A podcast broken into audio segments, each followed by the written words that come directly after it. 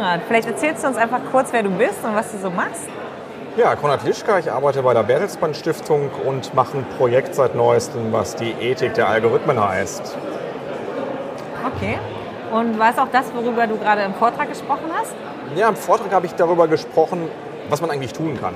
Also wir haben viel gehört heute über Systeme, die zum Beispiel sagen, ob Leute eine hohe Rückfallwahrscheinlichkeit als Kriminelle haben oder nicht, die das Kreditrisiko abschätzen bei Menschen. Ähm, und was ich versucht habe, irgendwie so ein bisschen zu skizzieren, ist, was man denn tun kann, damit solche Systeme den Menschen dienen und nicht einer Macht, die die Menschen beurteilt. Mhm. Wie ist so der aktuelle Status in Deutschland? Kann man das irgendwie beschreiben? Ja, das war so einer meiner ersten Punkte, ähm, um jetzt zu sagen, dass es die eine Lösung gibt, die alles löst.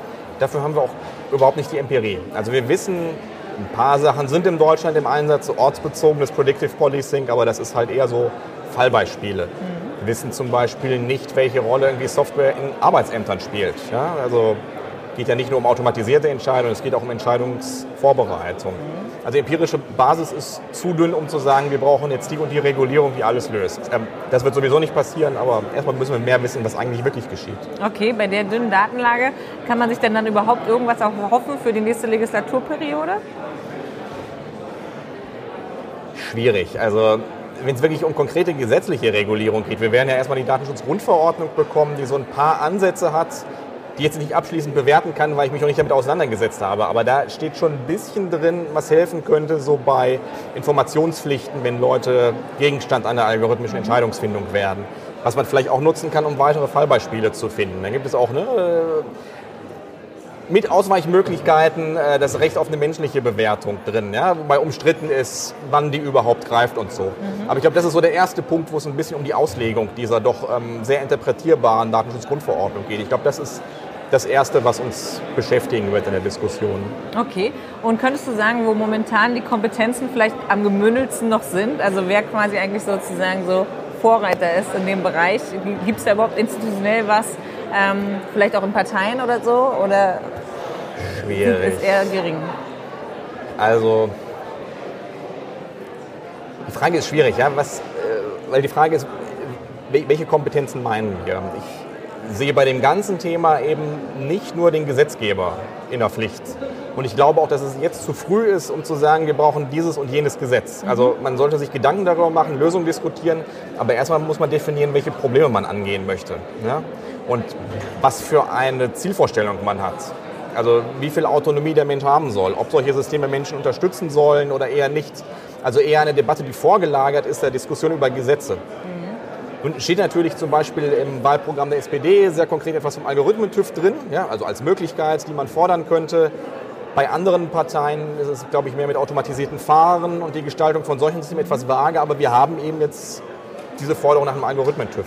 Was ich per se, wenn man sich anschaut, wie vergleichbare Technologien gesellschaftlich ausgehandelt werden, keine blöde Idee ist. Ja? Also wir haben immer vorab Zulassungsverfahren, wenn Technik Menschen angeht. Also, seien es Medikamente, sei es eben ne, Kraftfahrzeuge und so mhm. weiter. Also so ein Instrument ist per se nicht schlecht. Aber erstmal sollten wir genauer irgendwie klarkriegen, was wir eigentlich wollen. Okay. Und wie stellst du denn so einen Dialog vor? Wer müsste da so dran beteiligt sein?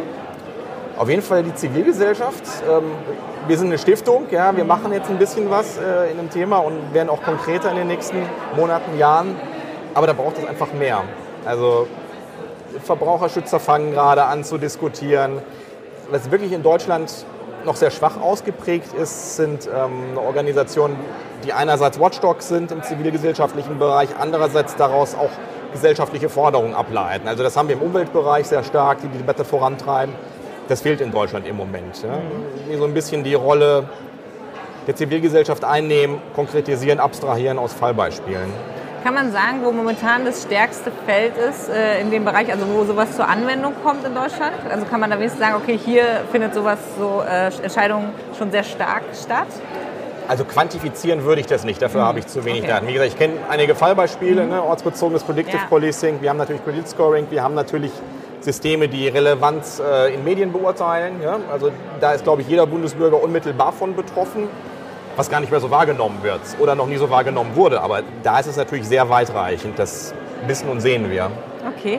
Und was wäre so ein Lieblingsprojekt, was du als erstes anschieben würdest? Also die sozusagen die positive Vision, die du ja auch vorhin formuliert hast im Vortrag. Was wäre so dein Lieblingsprojekt? Könntest du das sagen?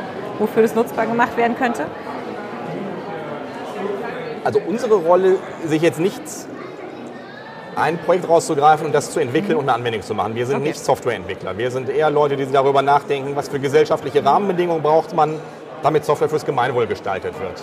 Also klingt jetzt ausweichend, aber es ist, es ist einfach nicht, nicht unsere Rolle. Yeah. Was ich persönlich ja, sehr sinnvoll fände, keine Ahnung, ob Software eine Rolle spielen kann, algorithmische Entscheidungsfindung, aber so Fragen ähm, der persönlichen Finanzplanung. Mhm. Ja, weil wir haben wirklich diese sehr wirkungsmächtigen Beispiele mit dem Credit Scoring aus den Vereinigten Staaten. Mhm. Ähm, wir haben ein interessantes Wissensungleichgewicht. Ja? Menschen wissen, wenn sie ein Urteil darüber bekommen, über ihre Finanzkraft. Wenn es aber um die eigene Finanzplanung geht, also kaufe ich jetzt ein Haus, kann ich mir das leisten, wie viel gebe ich eigentlich für Lebensmittel aus, ist das normal oder ist das eher zu viel? Mhm. Wir haben keine Datengrundlage, wir können uns nicht mit anderen vergleichen, wie andere Leute das hinkriegen. Es ist sehr lebensnah, aber ich glaube, es ist ein Beispiel dafür, wo menschliche Entscheidungsfindung basierend auf der Datenbasis einfach sehr begrenzt ist. Also jeder sagt, ich muss so viel für Lebensmittel ausgeben. Klar, wie soll ich das anders machen? Ich brauche das. Ja. Da würde uns helfen, Vergleich mit anderen. Und das ist äh, auf einer sehr guten Datenbasis abbildbar und würde vielen Menschen helfen. Okay, ja wunderbar. Dann vielen Dank fürs Gespräch. Dankeschön.